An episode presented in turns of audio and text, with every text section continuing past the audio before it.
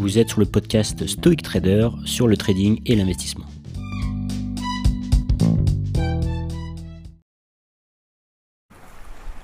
Bonjour à tous. Alors faut-il publier ou montrer ses trades euh, et ses performances euh, dans le trading, surtout quand on est euh, formateur dans le trading, dans la bourse?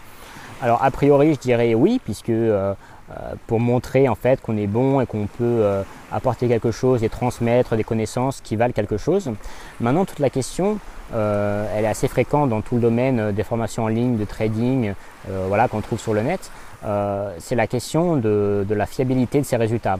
Alors déjà, quand quelqu'un, par exemple, vous montre des résultats sur une feuille Excel, bien sûr, ça ne vaut rien.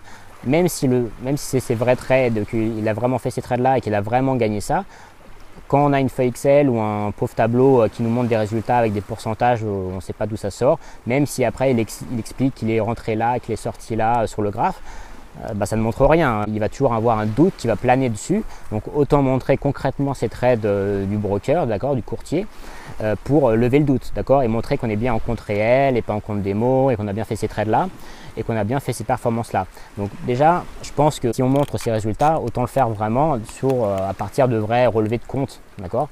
Maintenant, bien sûr, tout peut être trafiqué et c'est là d'où vient le doute. Bien sûr, il n'y aura jamais personne qui pourra être sûr à 100% que euh, vous avez bien fait ces trades-là. Ça va être très difficile, même si vous avez un vrai euh, compte de trading, de montrer en fait les vraies performances. Pourquoi? Parce que imaginons que moi je sois un peu, euh, un peu malin, j'ouvre 2-3 comptes de trading chez des courtiers différents, avec des stratégies un peu différentes, et sur le long terme, sur quelques mois, ou même sur un an, j'essaie différentes stratégies, différents types de trading, sur deux comptes par exemple, je crame tout et je vide tout mon compte et sur un autre, j'arrive à peu près à faire euh, quelque chose de bien et au moment où j'arrive à faire des gros montants, des grosses sommes d'argent et des gros gains, euh, là à ce moment-là, j'arrête tout et je publie et je dis voilà, j'ai fait ça, cette performance, regardez comme je suis fort. Euh, voilà. Et donc on publie ça, on monte notre relevé de courtier où ça a bien marché et, là, et là tout va bien. Donc, mais là, vous voyez bien que, que c'est biaisé puisque on essaie différentes stratégies sur différents comptes et le seul compte qui réussit à peu près on arrête tout puisque bien sûr ça marche et on publie ça. Donc là très bien, mais après qu'est-ce qui se passe? Donc euh, la question aussi c'est quand est-ce qu'on arrête de trader, quand est-ce qu'on dit qu'une bonne performance euh, est viable euh, sur le long terme?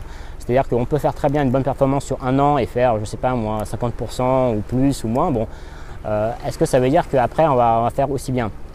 Bah non, ça veut rien dire. Et c'est toute la problématique des fonds d'investissement aussi, où quand on, investit dans un fonds sur quelques années, peut-être qu'il y a des bonnes performances, mais ça ne veut pas dire que les années suivantes, ça va être, bon. Donc là aussi, c'est un problème de, publier en fait ces, trades, c'est-à-dire qu'il y a un moment donné, il n'y a aucune assurance que ça va continuer. Et moi, je peux très bien ouvrir un compte de trading et sur un an faire des super performances et euh, montrer que j'ai fait 150% en je ne sais pas combien de mois. Et après, j'arrête et je dis bon bah voilà, c'est mes performances et j'arrête. D'accord? Parce que je ne vais pas me risquer à aller plus loin pour potentiellement avoir des pertes. Et si je commence à avoir des pertes, là, voilà, j'aurai plus les bonnes performances et ça ne servira plus à rien. Donc, est-ce qu'il faut publier ces trades euh, et ces vrais comptes de trading euh, Oui, très bien, on peut le faire. Hein. Moi, si j'ai des gros comptes de trading et je vous publie euh, des grosses sommes par-ci par-là, ça va, ça va faire beau, ça va faire flashy. Mais est-ce que c'est viable sur le long terme Est-ce que avoir un track record de quelques mois, c'est viable?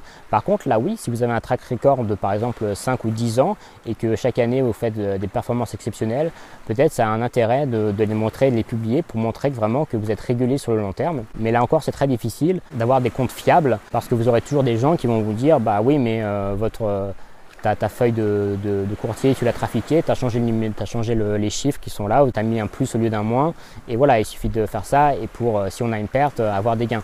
Donc après, bien sûr, il faut trouver des gens honnêtes, bien sûr, il y a beaucoup de gens honnêtes, mais c'est très difficile, hein, encore une fois, de trouver des performances qui sont publiables sur le long terme et qui sont viables à ce niveau-là.